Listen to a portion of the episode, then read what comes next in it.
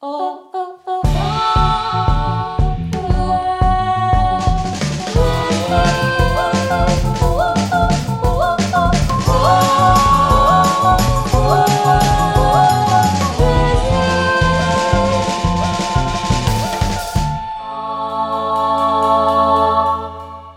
Привет, это подкаст «Как в жизни» от онлайн-кинотеатра ОК. Меня зовут Егор Беликов. А, меня зовут Егор Сенников. Мы сегодня говорим про Бондиану, Этой осенью вышел последний фильм из франшизы о Джеймсе Бонде с участием Дэниела Крейга. Мне кажется, что отдельно нужно сказать, что в онлайн-кинотеатре ОККО сейчас можно посмотреть все фильмы этой франшизы. А я писал гигантский текст для блога ОК, его можно прочитать. Я посмотрел все или почти все фильмы про Бонда, и, в общем, я выявил там 10 лучших. Все это можно прочитать по ссылке в описании. Бонд.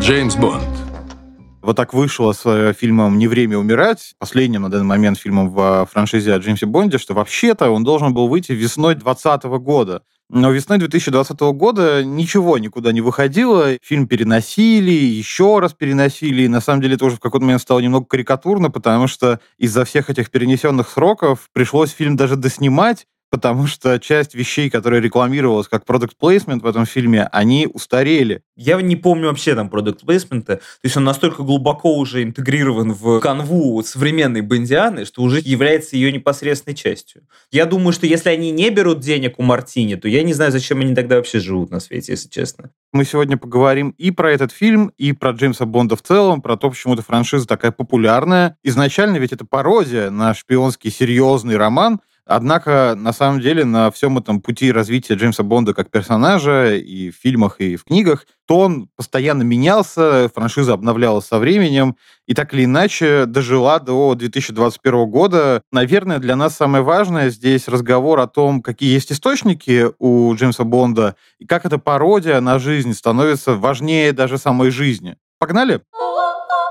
Давай начнем с Азов. Что вообще такое фильмы о Бонде? Откуда они взялись в нашем мире и вообще какая история? В 1952 году Ян Флеминг пишет первый роман о Джеймсе Бонде и основывает это отчасти на своем личном опыте, потому что он работал в разведке Великобритании, фактура списана с его личного опыта, имя персонажа вроде бы как он придумал, глядя на какую-то книжку по орнитологии, которую написал автор по имени Джеймс Бонд. Вообще в литературном мире шпион в 50-е годы приходит на замену такому персонажу, как джентльмен. Вообще, что такое джентльмен сегодня? В этом смысле, как будто бы и джентльмен сам по себе, вслед за тем, как он в литературном мире заменился на шпиона, разведчика, на такого аристократа по неволе, я с трудом могу себе представить злодея мирового масштаба, который хочет уничтожить землю там или заразить все золотые запасы США радиацией, как э, человек э, среднего достатка это чаще всего какой-то олигарх.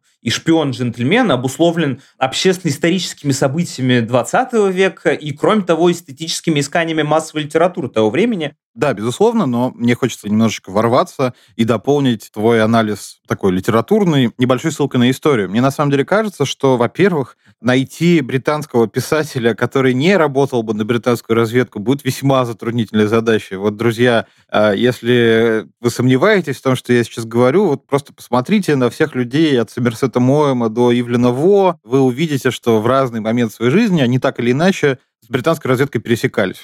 Прежде всего по той причине, что работа писателя или журналиста это очень удобное прикрытие для человека, который бесконечно ездит по миру, встречается с разными интересными людьми и о чем-то с ним беседует.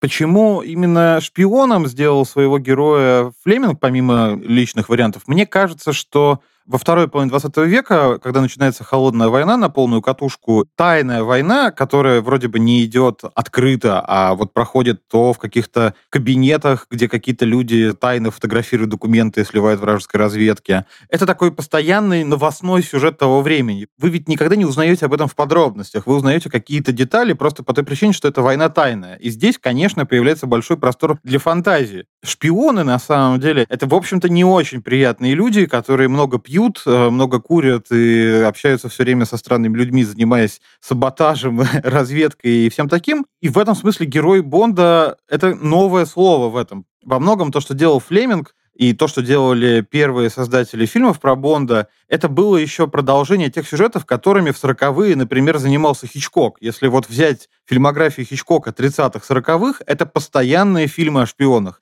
Это фильм «Саботаж», где некие неназванные разведчики дают денег, чтобы устроить диверсию, взрыв и убийство. Это фильм э, «Иностранный корреспондент времен войны», где тоже под прикрытием иностранного корреспондента действует разведчик. И эти разведчики совсем ни разу не обаятельные типы. Это неприятные люди, которые в неприятных темных переулках кому-то суют деньги, чтобы взорвать где-нибудь бомбу. И вот эта гламуризация Бонда — это в каком-то смысле ответ вот этой мрачной стороне шпионажа. Мы, конечно, знаем немало фильмов в 20 веке, которые шпионаж пытались изображать именно так. Здесь, наверное, лучше всего вспомнить фильм как раз, скажем так, «Визави» э, Флеминга по роману Джона Лекаре «Шпион, пришедший с холода», в котором главную роль играл Ричард Бертон, вот эта история шпионажа вроде бы без прикрас. Знаешь, где мы встречаемся со сломленным человеком, очень неприятным, и который постоянно должен идти на какие-то компромиссы. И главное, что противоборствующая сторона и не лучше, и не хуже, она такая же. Там тоже неприятные люди с неприятными компромиссами. Вот что мне кажется важным. Почему же все-таки для того, чтобы показать джентльмена,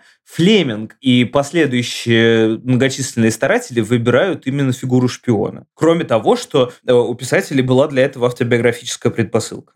Причины две. Первая заключается в том, что классический герой, герой классического романа, это, конечно, всегда человек необычный, отличающийся от толпы, действующий как одиночка. В этом, с одной стороны, заключается его геройство, а с другой стороны, это его и выделяет и отделяет от всех других людей. Это во-первых. А во-вторых, прикидывая, кем мог бы быть герой во второй половине 20 века, интересный для читателя, интересный для зрителя и вообще выделяющийся из толпы, здесь остается не так много вариантов, кем можно быть. Ну, то есть, знаешь, сложно представить себе героя-клерка. И выбирая из них наиболее героическую, я думаю, многие останавливались, конечно, на шпионе и наделяли его чертами героев классических романов. Самое время спросить у Льва Борина, литературного критика, редактора проекта «Полка», вообще об истории Бондианы и о том, как она выросла из литературы предшествующей эпохи и как она повлияла на все, что было после того, как она вышла. А вот скажите, а у вас есть какой-то, не то чтобы аналог, но какой-то персонаж или персонажи из литературы, которые стоят в одном ряду с Джеймсом Бондом и со всей этой историей? Героев, которые одновременно являли бы собой образцы успешных разведчиков или сыщиков или искателей приключений, и в то же время английских джентльменов. Я думаю, что можно найти параллели в текстах Конан Дойла, да, причем не только Шерлока Холмса, но и текстов из серии о профессоре Челленджере. Я думаю, что можно попробовать подумать и о текстах Генри Райдера Хаггарда с э, Аланом Квотермейном, который потом будет участником Лиги выдающихся джентльменов. Все эти такие тропы английского превосходства и английского одновременно героизма, мы помним, что Джеймс Бонд регулярно сопоставляет себя со Святым Георгием,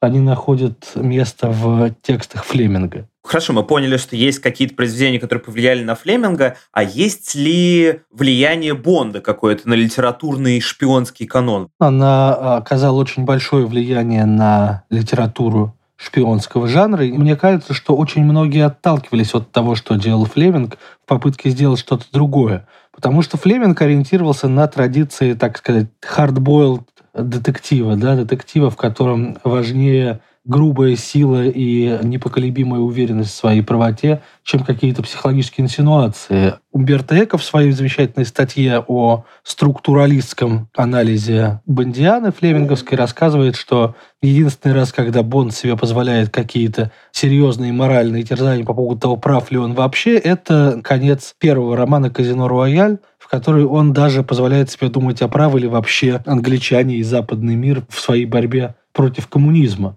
и довольно быстро эти сомнения у него проходят.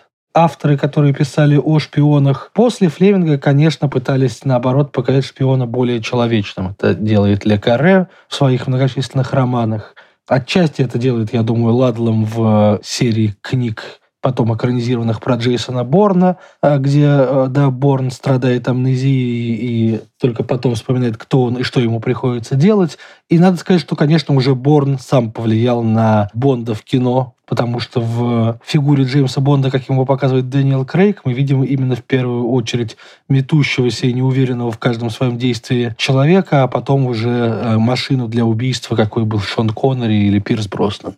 Бонд, он очень прямолинейно устроен. Я опять-таки отсылаю к Умберто Эко, который нам рассказывает, что, в принципе, в основе Бонда, ну, во-первых, лежит нечто похожее на структуру сюжета волшебной сказки, как ее понимал Владимир Проб. Но важнее то, что Бонд всегда борется с каким-то прямым, без положительных оттенков злом, да, и сам олицетворяет безусловное добро, несмотря на то, что в 21 веке многие его черты кажутся уже явно устаревшими и, так сказать, токсичными. Действительно, хорошо ли отразилась эпоха? Или в целом и фильмы, и романы стоит воспринимать как такой прикол, слегка основанный на трендах времени? Я думаю, что романы о Джеймсе Бонде, тем более фильмы о Джеймсе Бонде, чем дальше, тем больше превращались в китч. Это было абсолютно осознанно. Мы можем очень многое узнать о жизни и привычках определенного класса. Да, Бонд, конечно, не аристократ, но он вращается в этом аристократическом кругу и э, очень многое от него перенимает, хотя и вульгаризирует. Как исторический источник мы это, конечно, воспринимать не можем, но при этом на какие-то исторические события Бондиана реагирует достаточно чутко в частности, на разрядку между Западом и Советским Союзом, когда Советский Союз на какое-то время становится даже союзником в борьбе с какими-нибудь новыми врагами, в фильмах, разумеется. Бростоновские фильмы реагируют на крушение Советского Союза и появление многополярного мира с многополярными злодеями. Крейговские фильмы начинают утилизировать э, какие-то экологические повестки, например, люди истощили земные ресурсы и нужно не дать захватить воду. Это такая явно новая тревожная апокалиптическая нотка, которая появляется только уже в новейшее время большие кинофраншизы, которые вырастают из литературных серий,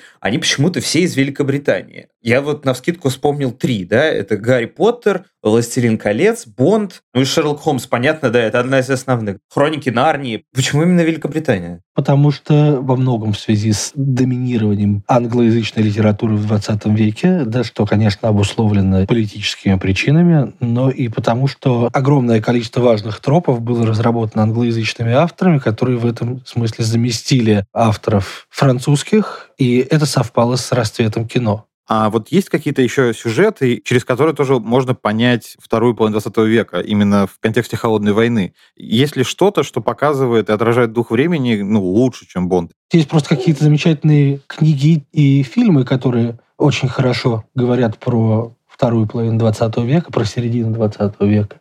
Это всякого рода научная фантастика, которая довольно быстро от такой утопической идеи о покорении космоса приходит к разным экзистенциальным вопросам. Да? Ну, сравним там уже Кубрика и, например, Ридли Скотта с «Чужим».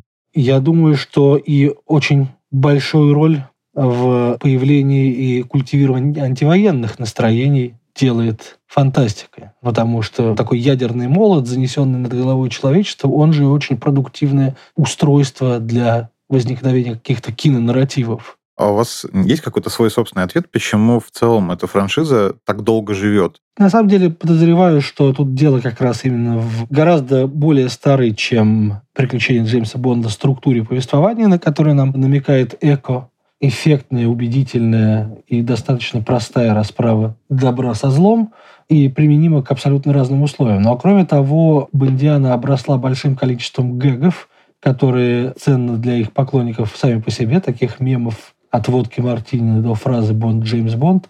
И в каждую эпоху они начинают по-новому как-то выражаться. Да? Уже в муровских фильмах мы видим определенную иронию по отношению к ним, в крейговских фильмах очевидно, они все переворачиваются с ног на голову и пародируются, да, и как бы отбросив собственный хвост, франшиза продолжает выживать. Я на самом деле, честно говоря, в сомнениях относительно ее будущего потому что мне кажется, что это будет выглядеть уже откровенной реэксплуатацией э, всех излюбленных тропов, так сказать, ресайклингом, и перестанет производить впечатление свежести. Лев, большое спасибо за ваши ответы. Спасибо.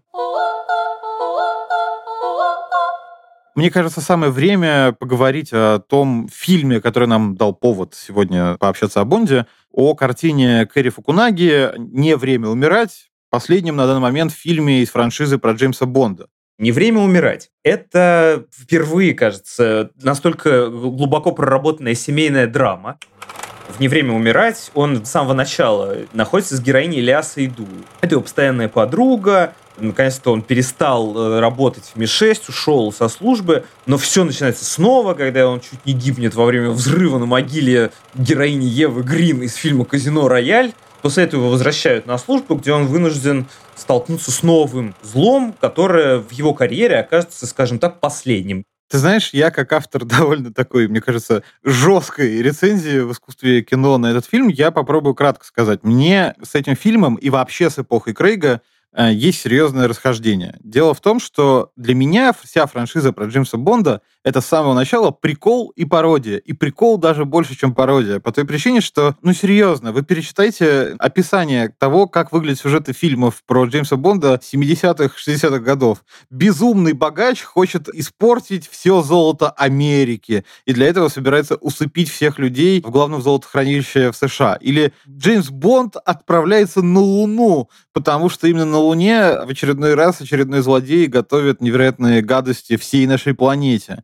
Я к тому, что, понимаешь, вот какой фильм мы не возьмем, первый фильм с Пирсом Броснаном, где он рассекает на танке по Санкт-Петербургу, это же невозможно воспринимать всерьез. Честно говоря, когда Пирс Броснан э, в идеальном костюме торчит из танка и едет по Петербургу, ты же не думаешь в этот момент о его каких-то личных проблемах, о сложном кризисе возрастном, о том, болит ли у него спина в этот момент или о чем он думает. Ты просто наслаждаешься происходящим безумием. Про танк в Санкт-Петербурге, на всякий случай, для тех, кто не смотрел все фильмы, э, мы говорили про «Золотой глаз» Пирсом Броснаном 95 -го года.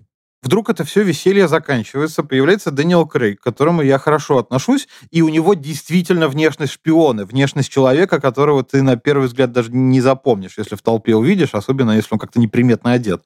И вдруг начинается какой-то психологический детектив. Ты вдруг погружаешься в мысли Бонда, в его э, какой-то личный кризис, в его любовные отношения и как бы их переосмысление, в размышления о том, зачем он вообще нужен, в его каких-то планах на будущее, в его семье. Честно говоря, мне всего этого не нужно. Мне хочется веселья, потому что, как мы вот ранее говорили, есть серьезные шпионские романы, есть серьезные драмы, описывающие холодную войну и вообще жизнь шпиона. Есть это все. Здесь, мне кажется, кажется, этого вообще не надо. Ты со мной согласен или не совсем? Смотри, вообще франшиза про Бонда началась до того, как вышел первый фильм с Шоном Коннери, так ведь? Это была картина, которая называлась тоже «Казино Рояль», но другой. При этом отчаянно не смешной фильм, хотя пытался быть смешным. Это была пародийная картина 67 -го года. Там куча вообще народу снималась. Питер Селлерс там играл одного из Бондов, потому что Бондов там много. Орсон Уэллс играл Лё Шифра, которого потом сыграл Мац Микельсон в «Казино Рояль», но он другом уже, который уже был снят в нулевые. Там играл Вуди Аллен, Джон Хьюстон, Питер О'Тул, Жан-Поль Бельмондо, Анжелика Хьюстон.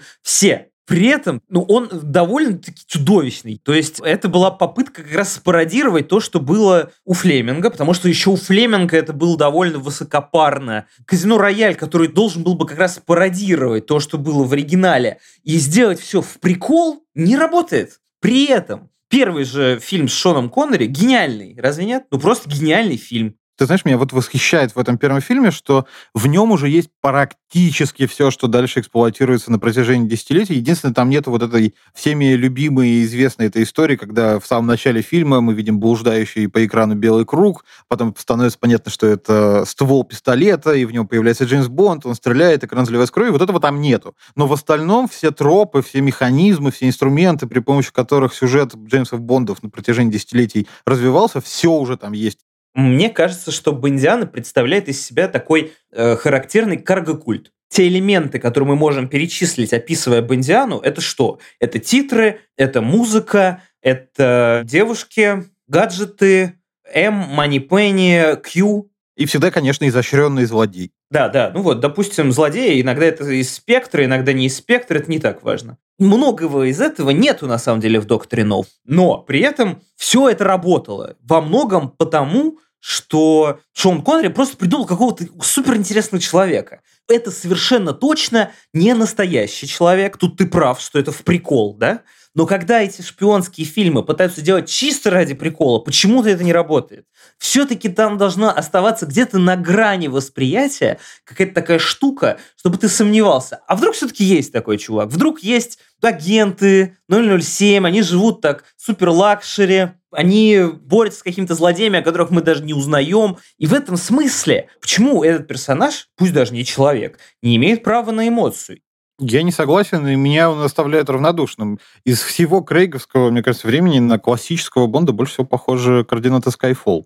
Вот, Skyfall как раз вообще не классический Бонд, вообще с тобой не согласен. Это бесконечное самокопание. Джеймс Бонд как будто бы осознает отчасти, что он персонаж бесконечной франшизы, в которую все время направляют на верную смерть, в которой единственная эмоциональная связь, которая у него есть, это с М, супер любопытная штука, что в Skyfall все эти элементы карго-культа, они на самом деле нарушаются на прополую. Одна из девушек Бонда, которая играет Беренис Марло, другую играет, э, кажется, Тоня Сатирапулу. Она второстепенная девушка Бонда. Но имеет ли она хоть какой-то смысл по ходу действия сюжета? Нет вообще. На самом деле, главная любовная линия, и это абсолютно про любовь и ненависть одновременно, это линия персонажа Даниэла Крейга с героиней Джуди Денч. В этом смысле Skyfall самый неклассический фильм про Бонда из всех успех этого фильма, по разным причинам произошедший, он, видимо, с одной стороны, дал ну, какое-то еще время франшизы прожить, а главное, дал возможность Крейгу быть дальше Бондом. Потому что я так понимаю, что фильма «Спектр» без успеха Скайфолла не было бы в таком виде.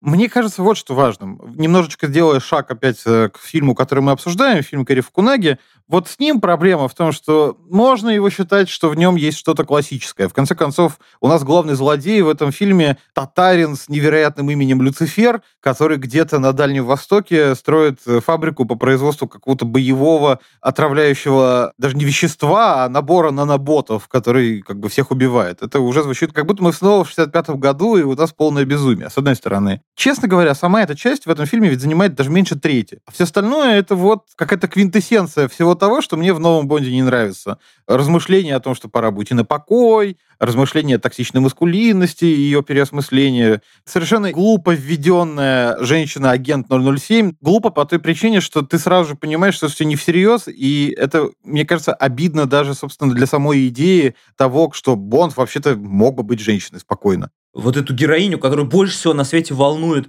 отдадут ли ее номер 007 обратно Бонду или не отдадут. Как будто это вообще кого-то волнует. Вы же серьезные люди все-таки. Вы боретесь с мировым злом. Какая разница, какой номер? Тут главная еще проблема в том, что она такой персонаж-функция. Типа вся ее функция — оттенить величие Джеймса Бонда в его даже не лучший момент жизни. И вот это как-то обидно. И, в общем, мне кажется, что фильм получился нескладным и, честно, давай уж честно скажем, несколько затянутым. Пришло время поговорить э, еще о других Бондах, которые были, и, наверное, это нам поможет понять, собственно, состояние франшизы сейчас. Отсортируй от худшего к лучшему всех актеров, которые играли Бонда. Ну, для меня этот ряд выглядит так. Есть Шон Коннери, затем есть э, Дэниел Крейг, Затем есть... Вот это, кстати, хороший вопрос. Мне Лезенби, на самом деле, при всем безумии фильма нравится. Ну, сам Лезенби нравится. Но включать его на третье место я не стану, а включу туда Роджера Мура. И вот внизу уже и Лезенби, и Далтон, и Крейг. Вот Крейг для меня самый нелюбимый Бонд, хотя вообще к самому актеру, Дэниелу Крейгу, я отношусь с большим уважением, он мне очень нравится. Но не в этой роли. А у тебя? У меня есть четкий порядок. На последнем месте Джордж Лезенби и Тимоти Далтон. Следующий Мур, он, конечно, скучноватый и пожилой, и вообще потухший взгляд у него. Дальше Крейг, Броснан и Коннери. Коннери первый, Коннери лучший. Ну, значит, в главном мы сошлись, что лучшие Бонды — это Шон Коннери и Пирс Броснан. И давай тогда уж и поговорим. Конечно, мы не будем обсуждать каждый фильм, мы с ума сойдем об этом всем говорить. Но давай скорее типажно, персонажно пройдемся. Вот Шон Коннери, за что мы его любим так сильно и что нас в нем пленяет. Я помню, знаешь, когда я посмотрел впервые фильм «На игле», там в какой-то момент в начале герои обсуждают как раз акцент Шона Коннери, а уж в книге, собственно, Ирвина Уэлша они Шона Коннери обсуждают еще больше, вообще по той причине, что он шотландец и из Глазго как, собственно, и герой этой книги и фильма. И они обсуждают его в таком ключе игриво-развлекательном. Они пародируют его акцент, их это веселит. И потом я уже специально посмотрел фильмы с Шоном Коннери в оригинале и действительно понял, что вообще у него довольно мощный акцент. И причем такой даже не только шотландский, а вот какой-то Шон Коннеревский акцент. И это уже задает тон всему. Задает тон его костюмам, задает его невероятной способности вынырнуть из моря в водолазном костюме, снять его и оказаться в идеальном смокинге, кого-то убить, с кем-то переспать и в столь же идеальном костюме отправиться в Освояси его умение актера Шона Коннери и в том персонаже, который он создал, сочетать легкость с серьезностью, элегантность с готовностью к риску. Грубо говоря, ты на него смотришь, и он как такая живая картинка из журнала. С одной стороны, на нем идеально сидят костюмы, он классно пьет э, алкоголь и соблазняет женщин, с другой стороны, он за ней делом. Короче, хочется в чем-то хотя бы немного быть таким, как он. А следующий это Джордж Лезенби. И это довольно странный кейс, потому что вообще Лезенби, австралийский актер, даже не столько актер, сколько модель. Он, собственно, вошел в актерский бизнес, перестав быть сначала солдатом, он стал моделью и ворвался в кино по той причине, что денег он на самом деле хотел, и показал себя странно. Честно говоря, и фильм про него странный, и вел он себя странно. Известная история, что он нокаутировал каскадера на съемках, про него рассказывали слухи, что, дескать, он на съемках фильма переспал со всеми женщинами на съемочной площадке.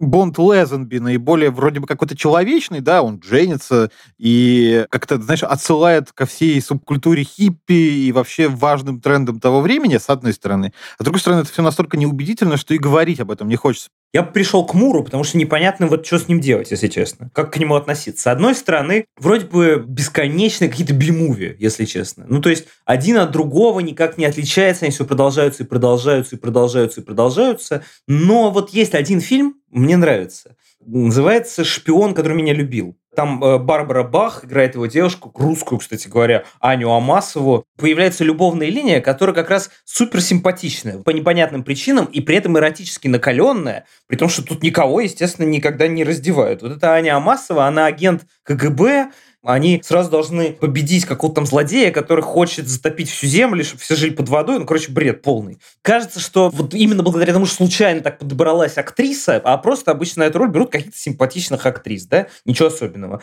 Появляется какое-то такое напряжение, что я прям э, вспотел. Ты знаешь, про Мура я вот отдельно хочу еще добавить, что вот мы много говорили о том, что по Бонду, ну, сложно к нему относиться как к историческому источнику, но вообще-то в некоторых случаях вполне легитимно. Фильм э, с Роджером Муром «Живи, дай умереть», э, во-первых, там совершенно восхитительная заглавная песня, которую исполняет э, Пол Маккартни, и вот это фильм, который на самом деле является большим омажем очень популярному в то время жанру Black Exploitation. Если кратко, это такой подвид э, жанрового кино 70-х, 80-х э, годов США, но прежде всего 70-х, в котором ключевую роль все время играют чернокожие актеры. Значительный омаж этому жанру делал в фильме Джеки Браун Квентин Тарантино, который, собственно, взял Пэм Гриер, одну из звезд Black Exploitation, на главную роль в свой фильм. И, в общем, как ни странно, есть есть Бонд, который, по сути, является Blaxploitation фильмом. И вот это меня лично удивляет в том смысле, что показывает, что вообще-то Бонд очень плотно за трендами следит. У него меняются времена, и, может быть, в этом смысле мои занудствования на тему того, что Бонд Дэниел Крейга какой-то не такой, это скорее претензия к времени, что и время какое-то не такое.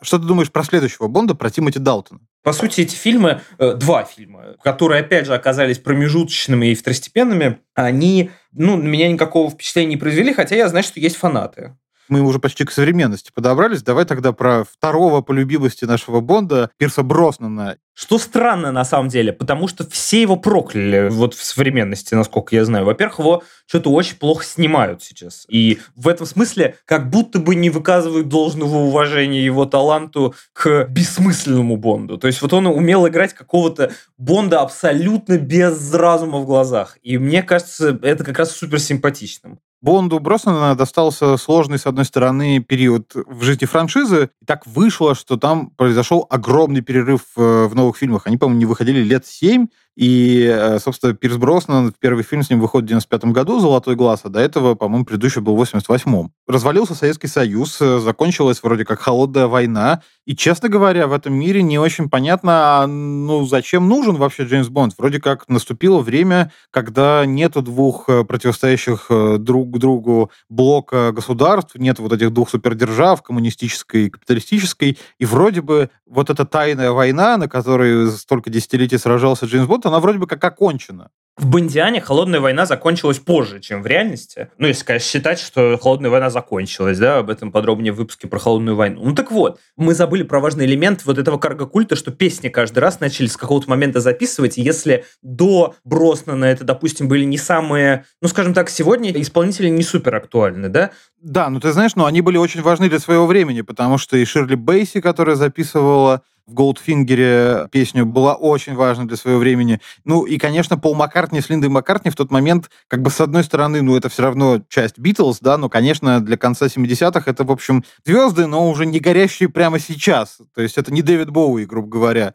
Во времена Пирса Броснана нужно было придумать новый вызов. И вот у меня такое ощущение, что этот вызов не придумался об этом нам и Лев Аборин говорил, да, о том, что вот нам пытаются предложить то ли экологические иногда подтексты, иногда геополитические. Вот как в случае «Умри, но не сейчас», там, например, была Северная Корея и олигархат опасный, и еще что-то и так далее. Но все равно вот до современности ничего, кроме той самой рефлексии, о которой ты говорил ранее, по сути, Бондиана миру предложить не смогла. У нас нету универсального вызова. Нет, окей. Они попытались это сделать как раз в новой части, в «Не время умирать». Э, в «Не время умирать» была тема новичка. По сути, это фильм про яд-новичок. Ну, чего будем скрывать ты правда же? Да, и, собственно, знаешь, последняя часть фильмов с Броснаном «Умри, не сейчас», у нее вышел такой неприятный рассинхрон. Там главный злодей — это Северная Корея. Фильм вышел в 2002 году, очевидно, его снимали раньше, и туда просто не успела попасть вся тема с международным терроризмом и 11 сентября. Я вот думаю, что если бы этот фильм запускался в то время, нас бы ждал совсем другой фильм, и вот здесь бы как раз был найден нерв эпохи в виде международного терроризма. Но в 90 действительно с этим было сложно. В одном из фильмов «И целого мира мало» с Пирсом Бросном 90-х годов большая часть действия происходит в Азербайджане, потому что там строят нефтяной газопровод куда-то в Европу, из-за него большая борьба, полное безумие, там какие-то русские бандиты, очень странное кино, и, честно говоря, на мировое злодейство какие-то люди, которые пытаются захватить газопровод в Азербайджане, не тянут, на мой взгляд. И перейдем к Крейгу. Это самый угрюмый и грубый Бонд. Действительно, самый не джентльменски выглядящий из всех Бондов. И в этом уже в самом виднеется своеобразная ирония эпохи, да, что джентльменства настолько нету в современности, что и Крейг может стать Джеймсом Бондом. Вот о чем речь. Много из современных проблем и бед которые кажутся, ну вот в ближайшее время довольно актуальными, они на самом деле были раскрыты раньше. В частности, в фильме «Завтра не умрет никогда» с тем же Броснаном. Там был вот как раз такой персонаж, которого играл Джонатан Прайс, помнишь? Это был медиамагнат Эллиот Карвер. Это человек, который управляет медиа-империей, но при этом он сам себе создает новости и в итоге влияет таким образом на мировую геополитику. И мне это кажется настолько актуальным вызовом, на самом деле.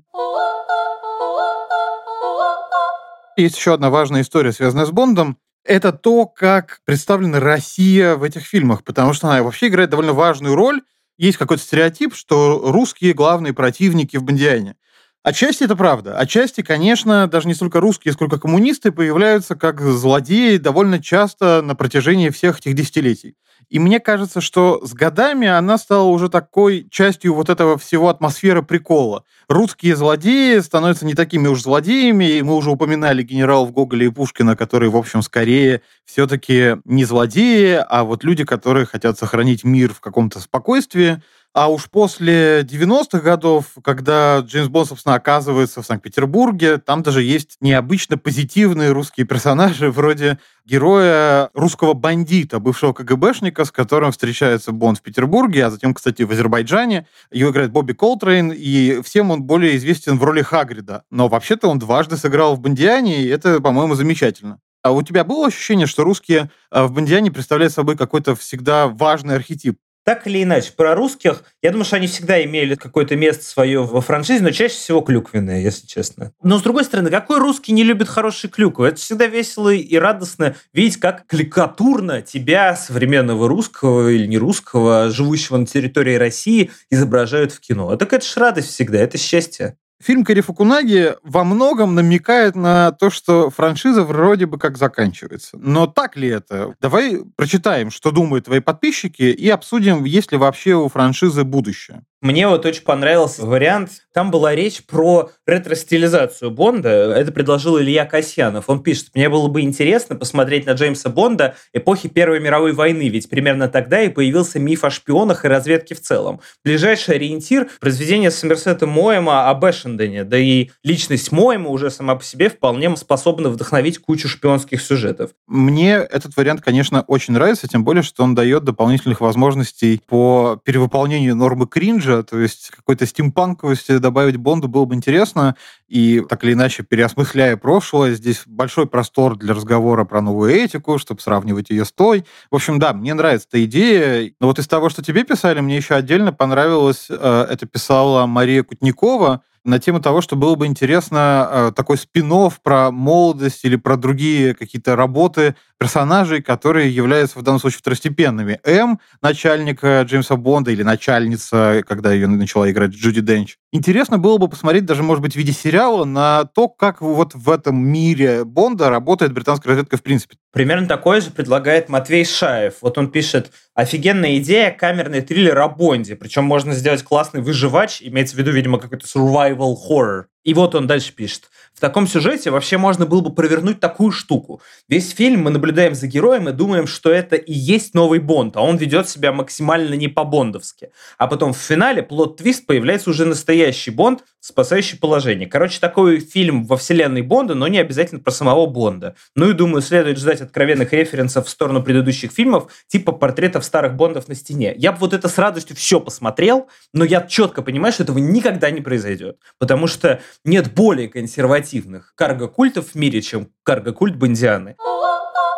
Финализируя наш подкаст, давай коротко ответим на вопрос. Вот ты веришь, что вообще следующий фильм про Бонда будет и нужен ли он? Я точно думаю, что он будет. Я не уверен, что он нужен. Наверное, Бондиану хоронят не впервые, как будто бы в современности для нее нет уже никакого смысла. Вот эта фигура э, мужчины-спасателя с одной стороны, и с другой стороны э, человека, облеченного особенными полномочиями, причем властью, причем во имя спасения мира, она уходит куда-то в прошлое, и на самом деле все мы становимся Джеймсами Бондами и Джейсонами Борнами, людьми, которые пытаются спастись. Мне кажется, что хотелось бы, чтобы она продолжалась, но есть ощущение, что, наверное, не стоит этого делать. Как в Саус-парке. Сегодня мы многое поняли. Во-первых, литературный Джеймс Бонд — это была такая попытка переосмыслить традиционное джентльменство, а еще это вырастало из биографий писателей. Второе, со временем пародия на вот этот шпионский боевик превратилась в более серьезные фильмы в стиле Крейга. Кстати говоря, мне кажется, на это оказал влияние некоторый Кристофер Нолан своей трилогии про Бэтмена. Да? Был как раз такой more dark, more realistic тренд в коммерческом кино, в блокбастерах. И вот э, Крейг на эту тему как раз откликнулся. При этом на воспроизводстве этих национальных стереотипов, как в случае русских, э, мы видим, как реальная историческая и политическая канва стали фоном, но важным для изменчивого и каждый раз фактурного агента 007, где два нуля – это обозначение права на убийство. Я бы еще отдельно выделил из того, что мы обсудили, нашу такую галерею актеров, исполнявших роль э, Джеймса Бонда. Мне кажется, это было познавательно. Просто даже само описание этих героев многое нам сказало о том пути, который прошел Джеймс Бонд. С